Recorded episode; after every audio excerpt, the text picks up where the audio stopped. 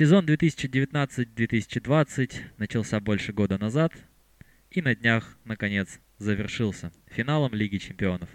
За два дня до него был финал Лиги Европы, и этому будет посвящен очередной выпуск подкаста от блога Бундеслига.ру в коллаборации со Спортхаб. Алексей Крючков где-то в Новомосковске, Денис Творогов затерян в Челябинске. Финал Лиги Чемпионов – Бавария против ПСЖ. Алексей, ты смотрел его в записи. Удалось ли тебе убежать от результата до начала просмотра? Знаешь, я особо даже не надеялся, что у меня получится, но я справился. Действительно, посмотрел в записи, э, результата не знал, но, конечно, после того, как э, Бавария забила, стало уже понятно, что в итоге произойдет, исходя из длины видео. Ну, то есть почти на опыте, но чуть-чуть все-таки запалил себя. Ну, слегка, но это, знаешь, исходя из наших с тобой реалий, это просто ни о чем. Давай, наверное, ближе к игре. А, у ПСЖ восстановился Кейлор Навас. Никакого Гуэ в старте не было. А, там оказался легенда Баклана Арены Леандр Паредес. А, у Баварии также никакого повара. На фланге Йосуа Кимих э, и Кингсли Команд появился в старте вместо Перешича. Знаешь, у меня есть э, некая мысль на этот счет. Я думаю, что э, причиной выхода команды послужило то, что он посильнее один в один индивидуально. А, и так как ПСЖ соперник куда более сильный, агрессивный, чем Леон, то подразумевалось, что крайние защитники не могут так часто участвовать в комбинационной игре, как это случалось, э, ну, как правило, в игре Баварии. Соответственно, больше, больше уклон на индивидуальное мастерство, команд в этом плане лучше, он появился в составе. Ну и план, в общем-то, сработал. Ну и, в общем-то, выпустили его действительно под Тила Керрера, который, видимо, чувствовался со стороны Баварии самым слабым звеном, на которое стоит давить. Как показал эпизод с голом, частично это, возможно, было и так. Хотя вот я и тебе писал по ходу матча, и вообще не хочу отказываться от своих мыслей и сказанных тогда в сообщении слов. Мне показалось, что Керрер был очень неплох, особенно в начале игры. Он неплохо справлялся с давлением, которое на него оказывали, плюс еще помогал впереди. Да и, собственно говоря, с голом вообще-то его бросили одного на двоих. У него был еще Роберт Левандовский. Собственно, подача могла пойти что на одного, что на другого. И так уж э, списывать все на него. Я думаю, это была больше не недоработка всей обороны. В конце концов, Кимиху дали свободно подать.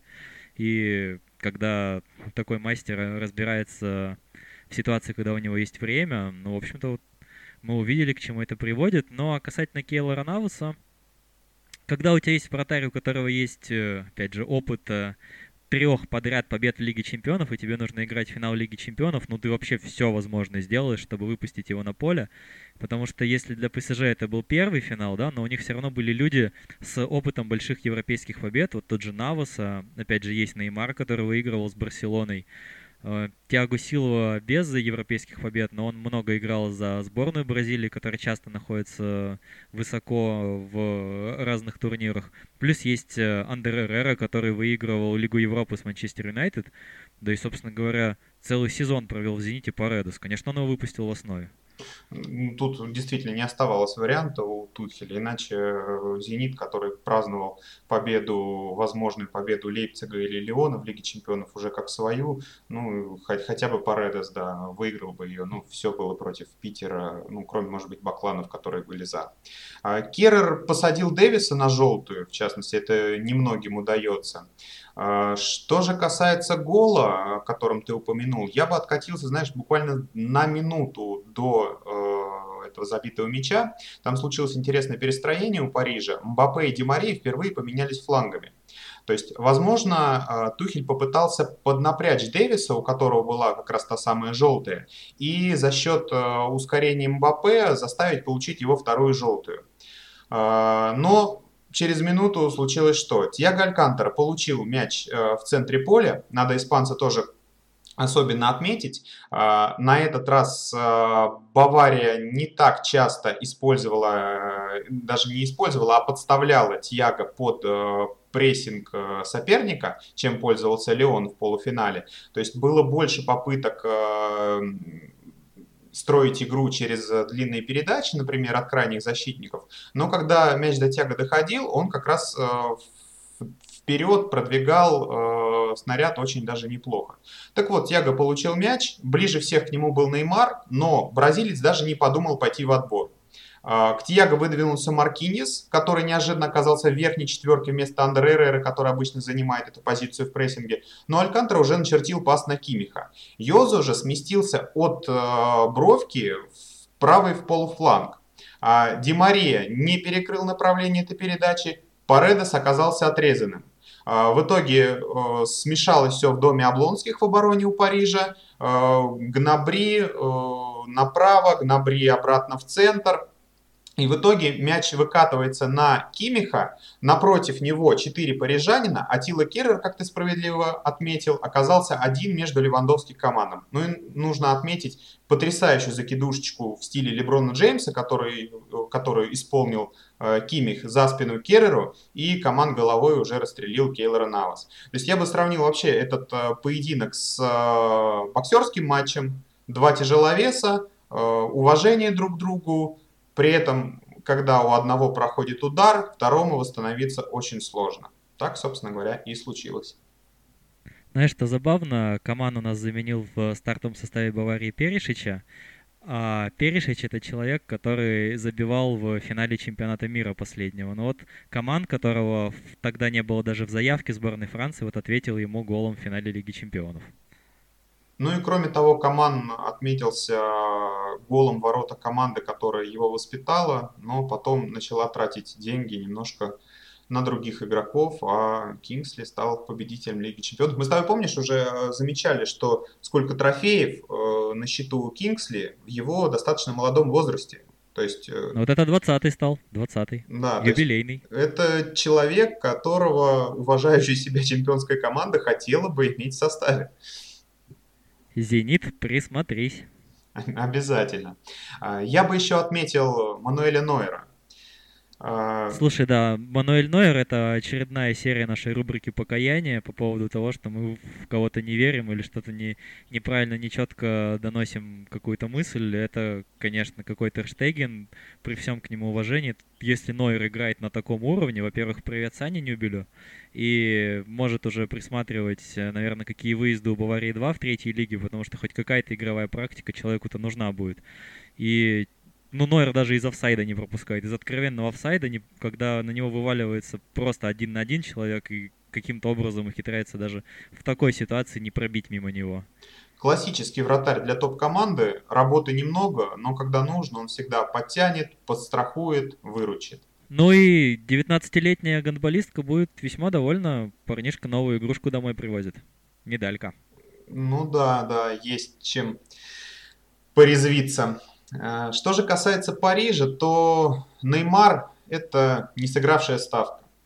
Э, мы с тобой говорили в прошлом подкасте о том, что э, фактор бразильца может оказать положительное воздействие на ПСЖ. Он много моментов не реализовывал в этом финале восьми. Однако реализовать моменты не получилось. Здесь еще и брака было очень много. То есть Неймар и когда он действовал ближе к центру, и когда сместился в сторону левого фланга, Париж пытался выходить э, в атаку именно через него, но он либо неудачно шел в дриблинг, либо просто обработка была плохая, и Бавария перехватывала мяч. Ну, самое прикольное, что сделал Неймар э, во время матча и после него, так это то, что он поздравил с победой не Баварию, а Байер. То есть э, классический Неймар. Ошибка всего в одной букве. Давай докрутим тему еще смены флангов. А, есть ощущение, что Мбаппе и Ди Мария все-таки даже не перед голом начали меняться, а уже с начала второго тайма. Это была некоторая инструкция сразу в перерыве данная. Но этот ход э, не дал э, своих плодов. А, а вот, например, Бавария, когда освежила свои фланги, она единомоментно выпустила вместо Гнабри и Камана на поле Каутинию и Перешича, то Перешич пошел не по позиции Камана налево, он оказался на правом фланге и, собственно говоря, доигрывал матч на позиции правого, а Каутинию сыграл левее. Еще один момент, который мы обсуждали перед началом матча, перед э, в общем-то, в предыдущем нашем выпуске я хочу сказать э, по поводу стартового состава Баварии, будет ли в нем Никлас Зюля, так вот он в нем не оказался, но ему пришлось оказаться на поле достаточно быстро, на 25-й минуте в связи с э, травмой Жерома Боатенга. Тут уж как бы, да, человек чуть менее скоростной, но мне показалось, что качество баварской обороны не потеряло. А с другой стороны, вообще все-таки, все-таки Бавария контратак ПСЖ опасалась. И первое время даже давала Парижу не на контратаках играть, а выстраивать свою игру с мячом на, надавила она серьезно на, на Париж только в конце первого тайма, когда тот не видел мяча несколько минут практически. Ну и Париж еще очень сильно удивлял своим хладнокровием при выходе из-под прессинга, потому что давить-то Бавария пыталась, но был эпизод, в котором э, Ким Пембе прям двоих человек в своей штрафной принялся обыгрывать и не безуспешно. Не было случаев э, слепого выноса абы куда, если уж вынос шел, то Э, старались подать в зону, куда открывались игроки Парижа. В общем, план-то на игру был, и план на игру был неплохой.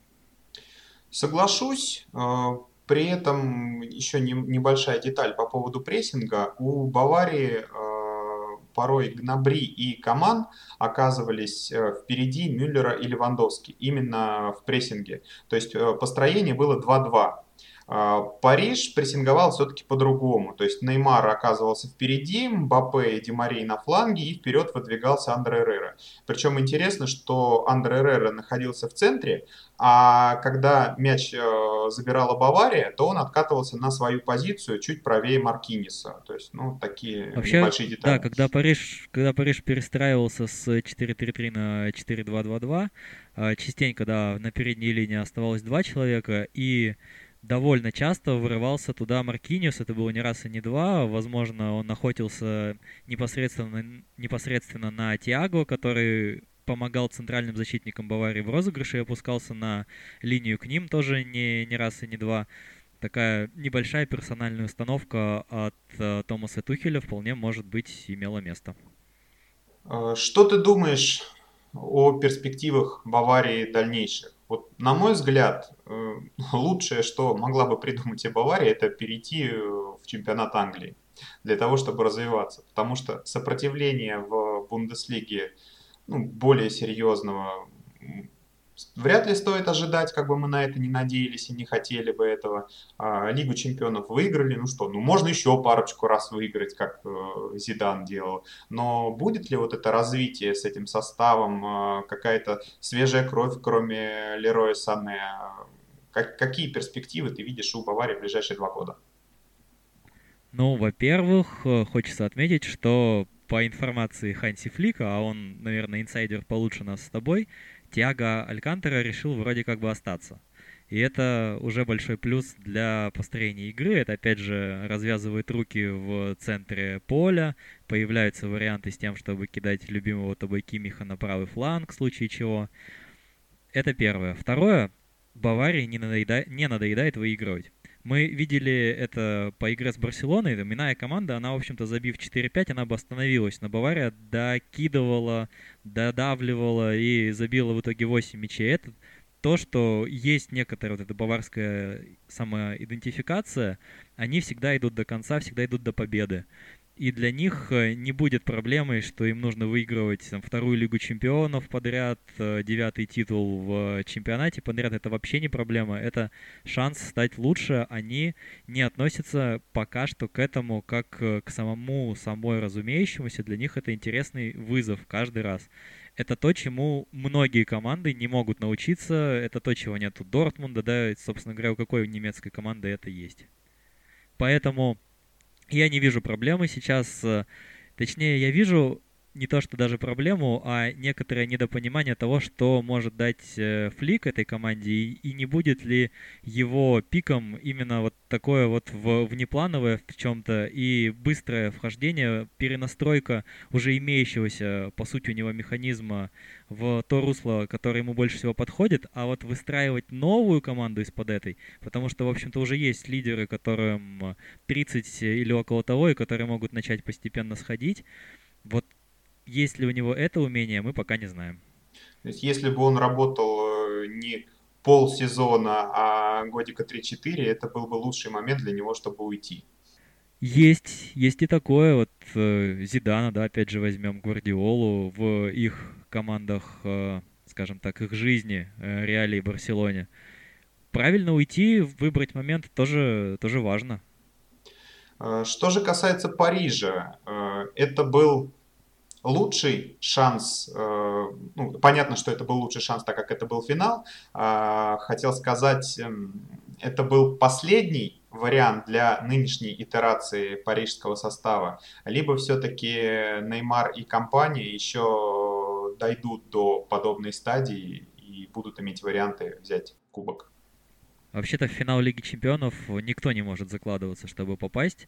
Париж находится в пуле команд, которая, ну, как бы четвертьфинал, по идее, должен э, складываться в их пользу, если нет сложности с жеребьевкой, да, которая подкинет тебе Реал Мадрид или Барселону в 1-8 финала, даже при условии того, что ты выиграл группу. А ведь им э, приходилось, например, с тем же Реалом играть э, и вылетать от него в один из чемпионских годов мадридцев, когда группу-то они выиграли и могли, в общем-то, надеяться на то, что попадется какая-нибудь команда уровня Селтика или, извините, Зенита, но попался Реал Мадрид.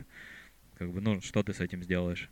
Только попытаешься сыграть свою лучшую игру, но там не было Неймара, опять же, знаешь, э, вот такая вот очень тонкая деталь, которая и отличает там успешный сезон от хорошего или даже от плохого доход до финала Лиги Чемпионов это каждый раз для любой команды это праздник. И, собственно, наверное, поэтому там 30, 40, 50 тысяч болельщиков уходят на улицу в городе в твоем, а если можно ехать на финал, то едет на финал.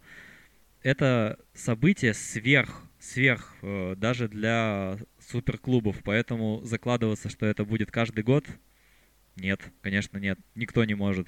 Закладываться на то, что они еще раз попробуют – безусловно, попробуют. Оставлять законсервированную команду, даже чемпионскую, это путь в никуда, мы это видим по многим примерам. Естественно, понадобится обновление, и пока еще не требуется перестройка. Возможно, если МБП свинтит в Реал через год, вот тогда у Парижа начнутся какие-то проблемы, и будет необходимо искать звезд снова э, сверхзвезд, которые вроде как бы делают идентичность суперклуба, но пока такой проблемы даже тоже не стоит. Поэтому, отвечая на твой вопрос, будут ли они в финале, это как бы хунью, а будут ли они в пуле тех, кто работает за право попасть в финал, да, будут. Посмотрим, будет ли в этом пуле миланский Интер в ближайшие годы. А, что ты думаешь о финале Лиги Европы? О финале Лиги Европы у меня, конечно, впечатление очень классные. Я давай в проброс еще добавлю небольшой немецкий след э, финала Лиги Чемпионов, что вышел опять на поле Дракслер и ничем не заметился. То есть он выходил усиливать игру, но у него это не получилось. И в этом плане он очень похож, конечно, на Эриксона в составе Интера. А, знаешь, в игре Интер-Севилья у меня э, такие эмоциональные, скажем, э, замечания. То есть э, команды забили по одному голу за счет э, своих сильных сторон, на которые они рассчитывали. То есть у Интера это мобильность Бареллы, скорость, помноженная на мощь Ромео Лукаку. То есть вот этот э, выстрел в атаку уже в самом начале матча, заработанный пенальти. А, а у Севильи это атака через правый фланг с подачей Наваса и голом Де Йонга. Затем они обменялись э, мячами со стандартов, и, соответственно, решающий гол это э, ну, что-то такое больше литературное. То есть человек, который проводил, по-моему, абсолютно провальную игру, Диего Карлос, он стал э, героем, а Ромело Лукаку, который был очень неплох, даже скорее хорош, он становится антигероем этого матча. В принципе, да, но единственное, что надо подкорректировать. Э, обмен первыми голами с э, сильных сторон команд — это те сильные стороны, которые, в общем-то, нам э, рисовались до матча, и то, что мы говорили в предыдущем выпуске. Вот ты, например, говорил по поводу того, что Интер сойдет с ума и попробует забрать у Севильи мяч. Так он, в общем-то, сошел и попробовал. Весь первый тайм Интер играл с мячом. И если я тоже записывал себе перед финалом, что задача Севильи — это сломать э, две оборонительные линии Интера, в которой сидят 8 человек, так, собственно говоря, Интер очень высоко прессинговал, в отличие от игры с Шахтером, где они все опускались на свою половину поля, играли очень медленно и ждали, пока украинцы сами к ним придут. Здесь была абсолютно другая игра. И, в общем-то, для Интера это видеть с их стороны было несколько, опять же, неожиданно. С другой, опять же, стороны, почему нет, если против тебя играет э, команда Севилья, которая, да, хорошо играет с мячом, но не играет все-таки на уровне топ-3 Европы, почему бы не попробовать ее как следует на нее надавить и заставить ее ошибаться. Интер попробовал, это был хороший ход. Игра, в принципе, не складывалась для Интера плохо. Есть, конечно, у, у Севильи голова Де Йонга, да, которая творит чудеса уже весь этот доигрываемый сезон в Лиге Европы, но за вычетом этого Интер, в принципе, ставил перед Севильей сложные задачи, которые та порой не решала. Что касается первого тайма, а во втором тайме, как во, во многих случаях бывает, яркая игра, она очень сильно потускнела. Возможно, тренеры сказали, что ну как бы, ребят, ну, ну давайте ну, чуть-чуть хотя бы по поаккуратней. И все затихло, все стало катиться к более прагматичному исходу, но тут, как ты уже говорил, Ромело Лукаку взорвал вечеринку и понеслась э, уже отчаянная попытка Интера спасти, спасти этот матч.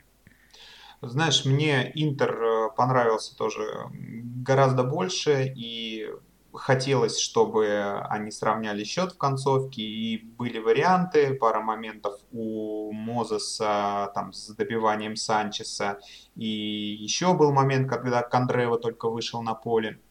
Вот, но я бы, знаешь, спел э, хвалебную оду в адрес э, Хулина Лапитеги. Э, понятно, что этот турнир называется Лигой Севильи неофициально, но э, роль тренера именно в таком коротком турнире, она была очень велика. То есть, в принципе, что Интер э, играл лучше, чем Севилья, у которой были проблемы, в частности, с э, тройкой центральных полузащитников, потому что мяч иногда проходил сквозь них, как нож сквозь масло. А что МЮ на протяжении большей части игры смотрелся тоже интереснее испанцев. Но Лапитеги удавалось э, неудачно складывавшийся ход матча переламливать. А, то есть в полуфинале это были замены, за счет которых, в общем-то, был забит решающий мяч. Здесь же главное свое тренерское движение Лапитеги сделал еще до игры, когда вместо Эннесери он поставил состав Де Йонга, сделавшего дубль.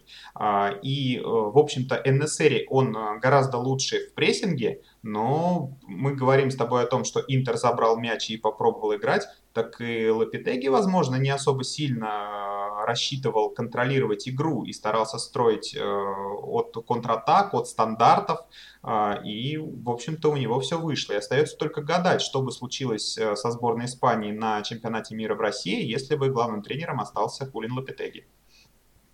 Мне вот, честно говоря, не совсем показалось, что Севилья пыталась какую-то контр-игру найти.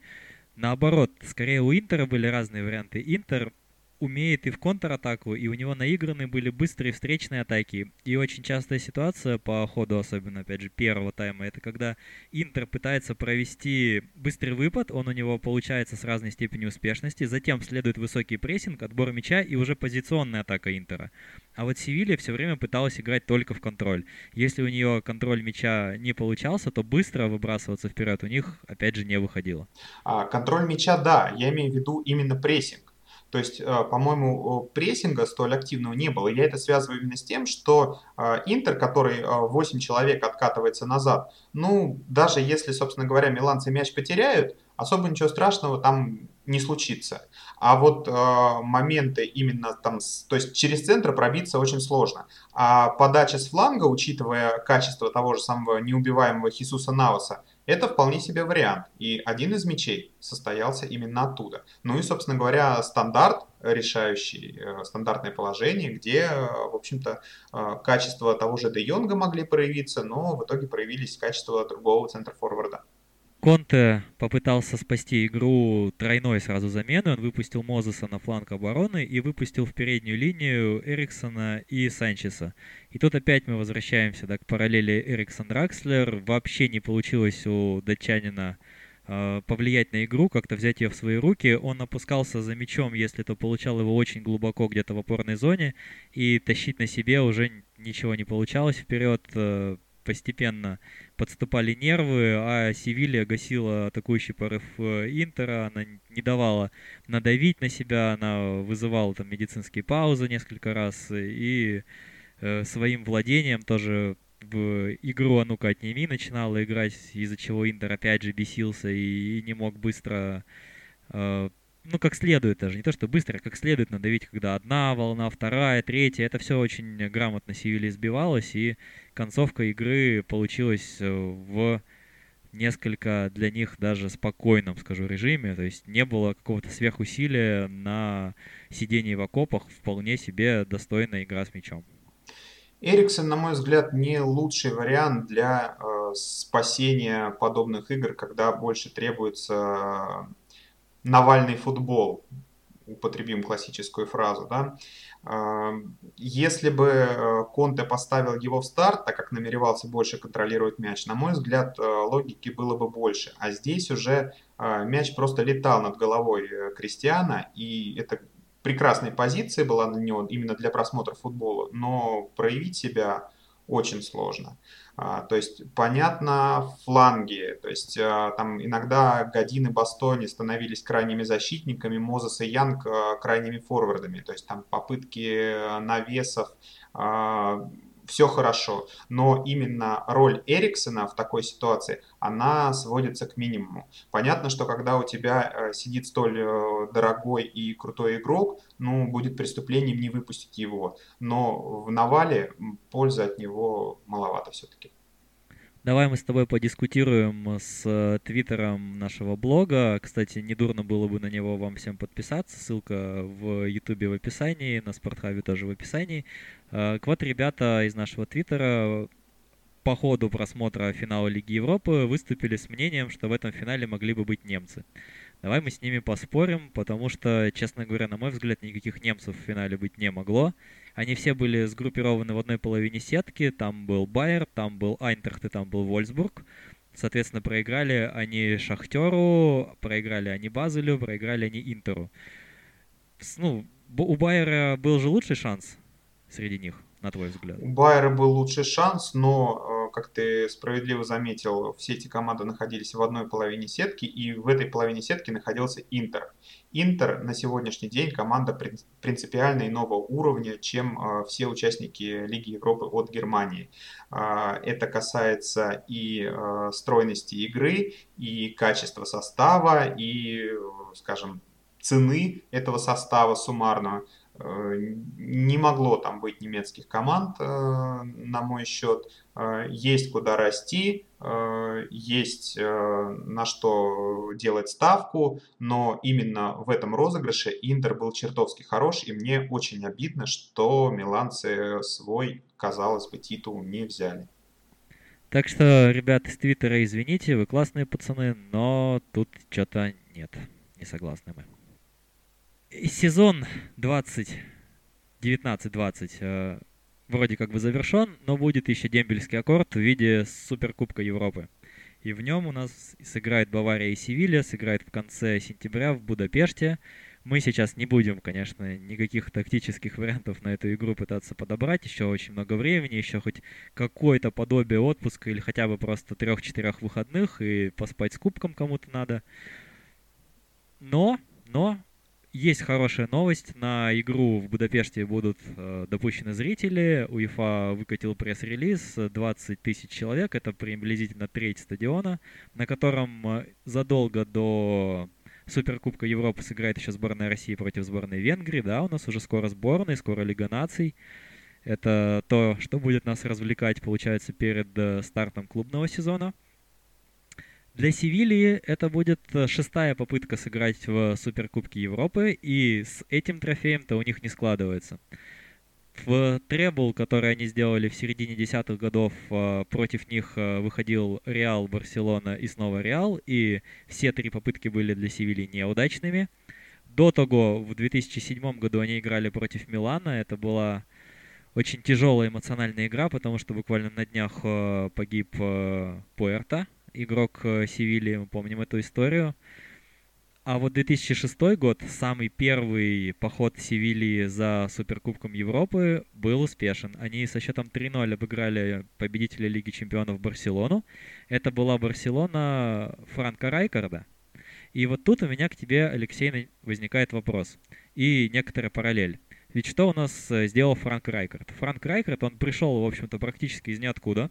Сделал из Барселоны команду, которая выиграла кубок спустя 15 лет, э, довел ее принципы до некоторого автоматизма и заложил базу, на которой потом пришел уже Гвардиола. Но сам Райкард закончил это в 2008 году даже не вторым местом в чемпионате Испании, а третьим. Он даже Вилли Реалу тогда проиграл, если я сейчас ничего не перепутал.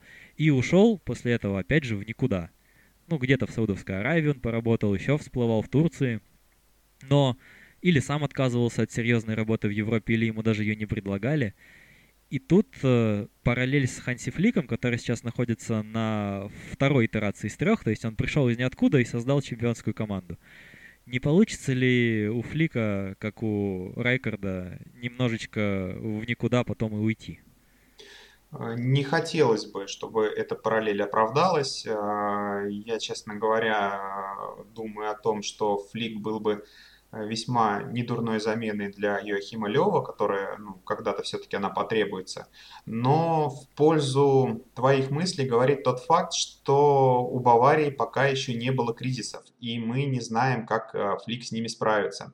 А, мы, по-моему, с Кириллом Дементьевым проговаривали как раз э, эту тему. То есть пока у Баварии все хорошо а, пауза на пандемию э, команда пережила безболезненно и прошлась катком по своим соперникам в Бундеслиге. Э, затем э, вот эта пауза перед финалом восьми, она тоже прошла, опять же, безболезненно, и Бавария, ну, она была самой сильной командой на бумаге, и она подтвердила эту статус на поле.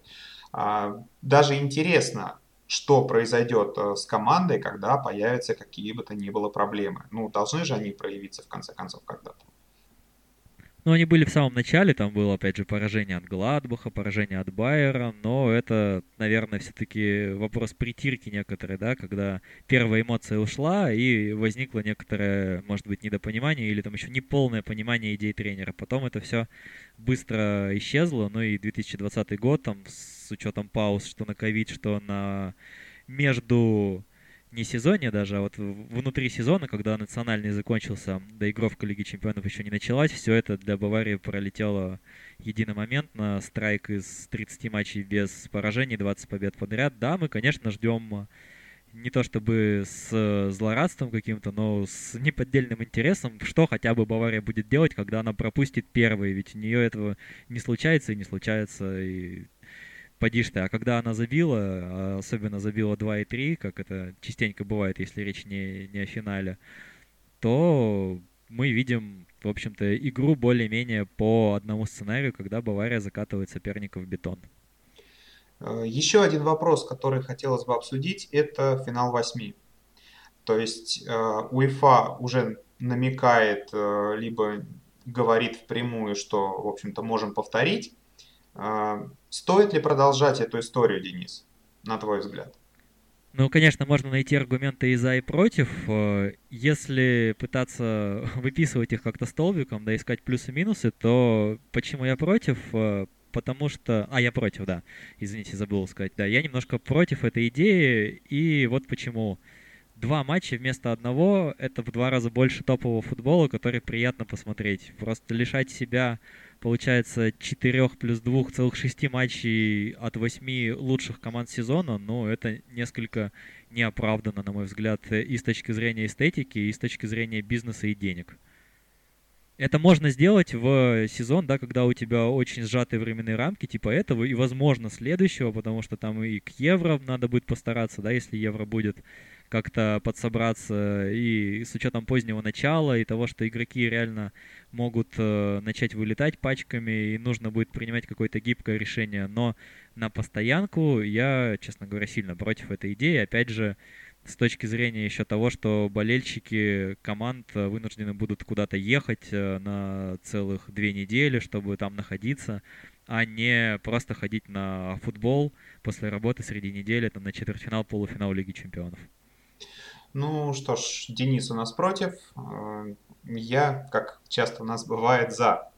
Мне понравился формат финала восьми. То есть ты за поправки, да? Я за поправки, да, совершенно верно. Э, значит, значит э, во-первых... Ясно, ясно, ясно. А паспорта белорусского у тебя нет? Э, ты знаешь, я намеревался его получить, но потом что-то пошло не так. Так вот, возвращаясь к нашим баранам, так скажем, совместить турниры Лиги Чемпионов и Лиги Европы. Это первая идея, которая, мне кажется, весьма неплохой чудной, чудноватой, но когда у меня было по-другому-то, собственно говоря. На мой взгляд, это прибавит... Маэстро абсурдного эпатажа, да, снова на... Совершенно арене. верно, да. По-моему, это прибавит интереса к Лиге Европы, э, и так как э, вступает в силу второй фактор. Я бы предложил проводить э, два финала восьми в одном городе, ну или хотя бы в одной стране. То есть сделать что-то подобное чемпионату мира, чемпионата Европы, но каждый год. То есть это крутая история. Естественно, мы говорим о периоде без всяких э, коронавирусов э, и прочего, прочего, прочего. То есть э, турниры здорового, времен здорового человека. А, для зрителей это прекрасное приключение, когда можно поехать на две недели и посмотреть крутейший футбол уже не со стороны сборных, а со стороны лучших клубов мира. А, и в качестве бизнес-идеи как раз продвижение Лиги Европы это тоже фактор. Все сказал. Да, я думаю, не стоит. А, жду негатив в комментариях. Ну, если кто-то вдруг позитивный, там пару человек найдется, тоже буду рад слышать. Знаешь, э, на этот счет я хочу сказать, что в не УЕФА, но ФИФА похоже, сидят люди, которые настроены с тобой более-менее на одну волну, потому что все это они и предлагают. Они ведь предлагают сделать клубный чемпионат мира на 24 команды и проводить его нечетный год летом. Вот и, пожалуйста, вот там собирайтесь где-нибудь в Китае и играйте. Там три победителя Лиги Чемпионов, три победителя Лиги Европы. А финальные раунды Еврокубков не троньте. Пусть мы будем ретроградами и смотреть по несколько матчей. Потому что, опять же, формат одного матча, он ухудшает, э, собственно говоря, шансы действительно более сильных команд, потому что в рамках двухматчевого противостояния это все смотрится гораздо более цельно. Ну и если мы начнем проводить параллели с другими видами спорта, то, например, почему финалы четырех в Евролиге и решающие матчи чемпионатов мира Олимпиад в хоккее несколько выбиваются из общей череды, потому что эти виды спорта давно уже решающие раунды и свои главные кубки, а именно трофей Ларри О'Брайен э, в НБА и Кубок Стэнли в НХЛ разыгрывают в сериях до четырех побед. А тут один матч. Но в футболе, получается, мы меняем два матча на один, но как бы все равно история может повторяться. Да, это хорошо с точки зрения некоторых upset ов и прохода андердогов далеко. Но так ли это хорошо с точки зрения того, что мы получаем Лион в полуфинале Лиги Чемпионов, хотя условно в двухматчевом противостоянии Манчестер Сити имел больше шансов победить, и опять же в двух матчах показать нам товар лицом с Баварией. Слушай, так мы увидели 3-0. Ну, в 2004 году был финал Порту-Монако, например двухматчевой серии, однако это не помешало. А какой финал у нас был Отлично. в этом году, ты не забыл пока? Там у нас такие андердоги встречались, что просто клейма некуда ставить. Отлично, за 30 лет существования Лиги Чемпионов ты нашел один пример, а 29 примеров э, были других. А, ну ладно, не скажи, это пример финала, а на стадии полуфинала там тот же Леон, скажем, доходил, так что прецеденты-то были, и здесь... Э, то есть... Да, у Леона всего лишь второй полуфинал в истории, да, выходил финал Тоттенхэм, выходил Челси, Арсенал, это были первые для них финалы, и они в тот момент э, не были командами, так сказать, э, высшего света еще а кто-то уже с тех пор и перестал да, быть командой высшего света. Опять же, мы передаем привет куда-то в район Беларуси и главному фанату Арсенала русскоязычному.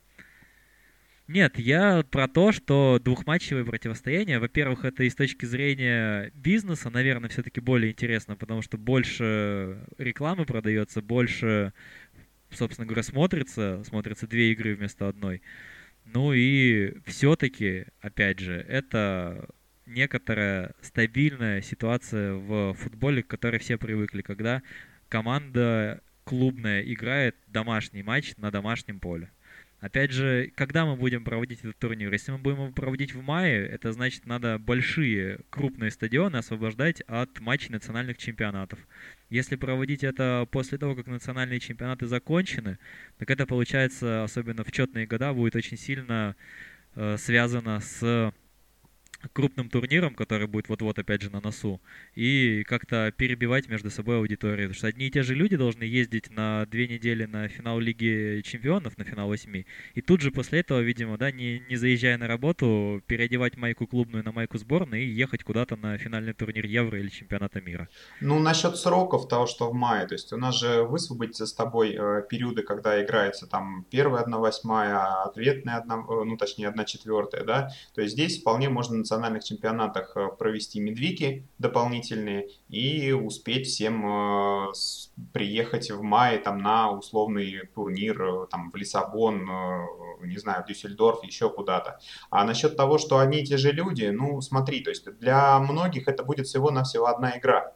То есть какая разница, где они сыграют эту одну игру, там, в национальном чемпионате, либо они сыграют ее в финале восьми. На мой взгляд, здесь абсолютно никаких проблем нет. Мы, конечно, посмотрим, как оно получится, потому что все равно футбол останавливаться еще раз э, на длительный срок вряд ли будет.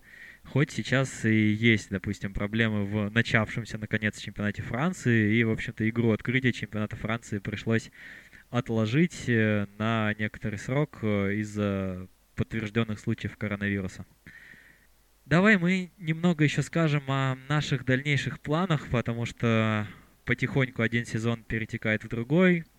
Наш проект не завершается, мы обязательно будем говорить дальше о немецком футболе и о том, что связано с немецким футболом. Например, у нас запланировано много рубрики «Тактика Челси» с учетом переходов, опять же, это новость о том, что Кай Хаверс практически уже все-таки окончательно договорились и клубы, и сам игрок, и сумма названа 80 миллионов а, евро плюс 20 бонусами.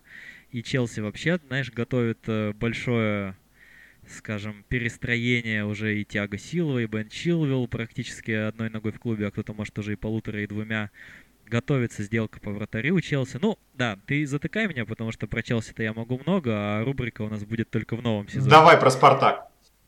Да, давай действительно про Спартак. Там работает Доменико Тедеско, и вот мы уже начинаем следить за тем, как э, в новом сезоне А в ЦСКА играет Илья Шкурин. Немец. А, простите, это не то, продолжайте. Да, действительно, о чем это ты? Мы будем говорить о многом, а, не только о Бундеслиге, не только о сборной Германии, но и о том, что как-то, может быть, где-то притянуто к немецкой теме чуть сбоку пришито, но, тем не менее, интересно и весело. И плюс, конечно, останется наша замечательная рубрика «Жил Висента», в которой мы сейчас переходим, и говорить мы будем по традиции о Северной Америке. Хоккейный плей-офф а, в самом разгаре уже начался второй раунд, опять же, здорового человека, если мы не считаем плей-ин. А так как э, знаменитый э, аккаунт в Твиттере, который считает дни э, со времен последнего выхода в плей-офф Эдмонтон, не считает плей-ин плей-оффом, придется с этим смириться и, возможно, ждать э, цифры 1967 дней. Денис, э, у нас... Да, я у тебя очень, очень хочу спросить, не хочешь ли ты, чтобы вот э, оставшиеся в розыгрыше Кубка Стэнли 8 команд сейчас быстренько финал 8 замутили и по домам разошлись уже? Ну, давай, не перегибай палку. То есть э, я бы не отказался, чтобы и в футболе были серии до 4 побед. Ну, просто нет, просто времени на это нет. А так, ради бога, до 4 побед за милую душу. Лично я посмотрю с удовольствием, с громадным. Давай, знаешь, этот формат 24 э, команд в плей-офф НХЛ немного разложим по цифрам, э, по, собственно, плей-ину и плей-оффу. Э, ведь получается сейчас у нас в плей-офф Почему пригласили большее количество команд? Потому что не был доигран регулярный сезон, и вроде как бы дали шанс командам, которые могли бы попасть в плей-офф, если бы регулярка доигрывалась, но из-за некоторых там причин получилось, что играть э, не выходит и нужно как-то срочные резкие решения принимать. Я вот э, немножко подумал, посмотрел таблички, и мне, знаешь, больше показалось, что какие-то реальные все-таки шансы, если не учитывать какой-то дикий вариант страйка из 10 побед команды, которая шла на 12 месте в конференции, э, вот только в таком случае они могли реально претендовать на место восьмерки. А так, ну, девятые команды могли попасть, ну, может быть, отчасти десятые.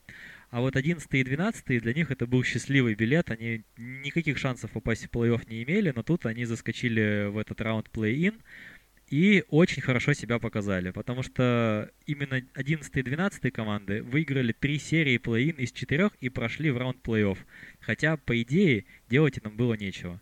Это и Чикаго, да, привет мы передаем, Лех, тебе. И Аризона и туда же да. И Аризона, да, привет э, нынешнему клубу Фила Кессела. И, знаешь ли, Питтсбург, э, проигравший Монреалю, привет старому клубу Фила Кессела. Это все, этого не должно было быть э, в плей-офф по стандартному варианту.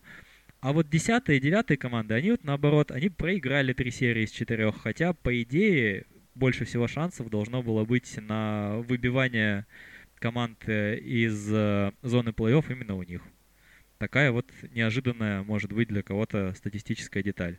Ну и вторая, непосредственно первый раунд. Были опасения, вот, наверное, и у тебя они были, подтвердишь или опровергнешь, что команды, которые играют плей-ин, они играют такой настоящий плей, ну, собственно говоря, на вылет, да? А, проиграл, вылетел, а, выиграл, остался в турнире, адреналин, а, эмоции, бесконечные овертаймы. Все как практически все из нас, опять же, любят. Но оказалось, что команды, которые играли раунд-робин, э, круговой турнир за посев, э, и команды, которые затем э, в первом раунде играли против клубов, прошедших плей-ин, было 8 пар, и 6 из них выиграли команды из раунд-робина. И только две команды, Ванкувер и Айлендерс, сумели пройти из плей-ина во второй раунд Кубка Стэнли. И вот тут у меня к тебе, Алексей, вопрос это показатель того, что на самом деле нет э, такого уж сильно большого равенства в НХЛ, на что мы привыкли говорить, и как бы склонять, что вот потолок зарплат, э, звезды не выигрывают кубки, выигрывают кубки там четвертые звенья. А вот оказалось, что команды, которые закончили регулярный сезон, причем черти когда, в марте месяце, они и в августе оказались сильнее тех, кто по рангу этого практически доигранного все равно сезона лучше, прошли дальше и вот снова между собой практически будут выяснять, кто забирает чашку. А, я бы все-таки применил здесь ковидную поправку. А, ты упомянул бывший клуб э, Фила Кессела. Так вот, на мой взгляд, э, если бы э, не случилось этой пандемийной паузы, Питтсбург, который набирал ход и благодаря Евгению Малкину, который вышел на свой привычный уровень, и благодаря Сидни Кросби, то есть благодаря тем самым двум параметрам из рассказанного тобой анекдота, которые постоянно приносили успех, Питтсбург вполне мог изрядно пошуметь в этом Кубке Стэнли. Но э, эта пауза, возможно, все-таки э, дает о себе знать э, именно по отношению к возрастным игрокам. Они тяжелее входят в сезон. То есть смотри, как хороша была Каролина. Да, она попала под танк в виде Бостона, но тем не менее команда играла очень здорово, потому что лидеры ее молоды, задорные и трезвые еще до кучи. Э, и Свечников, и Аха, один из любимейших игроков мой из э, финских, и Таравайнин. Э, Но под танк-то попало все равно, и замечательная, опять же, команда Чикаго тоже попала в итоге по, под Эдмонтон не попала, так под Вегас зато попала и э, очень недурно смотревшаяся в том же раунде плей-ин Аризона. Ее просто Колорадо вынес по, под орех. Два раза с дичайшими разгромами это все закончилось. Слушай, ну Аризона это Аризона, а, во-первых. Во-вторых, а, Вегас и Бостон это основные кандидаты на победу в Кубке Стэнли были. То есть я не говорю о том, что Питтсбург был бы там фаворитом, но побороться за выход э, в финал конференции, скажем, а, вполне себе мог. А, Вашингтон отвратительно провел этот плей-офф. Э, при этом там Тампа, допустим, да, она продолжает играть, несмотря на то, что там нет Стемкоса. То есть, э, ну, так, много таких факторов, которые, а, кроме именно мест в турнирной таблице на момент завершения. И э, ну, Рейнджерс, допустим, да, они тоже, они очень классно проводили матчи перед э, ковидной паузой. Но когда они вышли после пандемии, ну, это была уже совсем другая команда, которая да, не смогла ничего поделать э, в раунде плей-ин даже. Я бы, знаешь, еще что у тебя спросил. То есть у нас сформировались сейчас полуфиналы конференций. Назови твой вариант финалов на Западе и на Востоке. Давай я назову свой вариант финала всего чемпионата, чтобы не сильно растекаться уж мыслью. Пойдет? Пожалуйста. Лос-Анджелес Кингс против Торонто Мейпл Ливс. Даже не ожидал ничего другого. Ну, а я скажу немножко ближе к э, реальности, так как я не употреблял бодрящих напитков сегодня. Э, так вот, мне хотелось бы финала Тампа-Даллас, но я думаю, что будет финал Бостон-Вегас, к сожалению. Нет, ну если будет финал Бостон-Вегас, то притопить за Вегас вообще святое дело. Опять же, просто потому, что все, что происходит в Вегасе, остается в Вегасе, и Кубок Стэнли может там раствориться навсегда, как минимум, это было бы интересно. Рубрика «Нестандартные цитаты» от Дениса Творогова в эфире. И давай завершим наш э, подкаст. Э, сегодня отсылка очередной к финалу Лиги Чемпионов и твоим ответом на такой простой вопрос. Что из событий воскресной ночи тебе понравилось больше? Опять же, э, наброс э, Кимиха и удар Камана или треха от Дончича, завершающая четвертый матч серии Далласа с Лос-Анджелес Клиперс? Знаешь, Лос-Анджелес Клиперс, конечно, хорош, но э, вот эта закидушечка Кимиха, она осталась в моем сердце ну, сейчас с положительной точки зрения, а то закидушечка, который он забил Дортмундом, с отрицательной. То есть Кимих уровень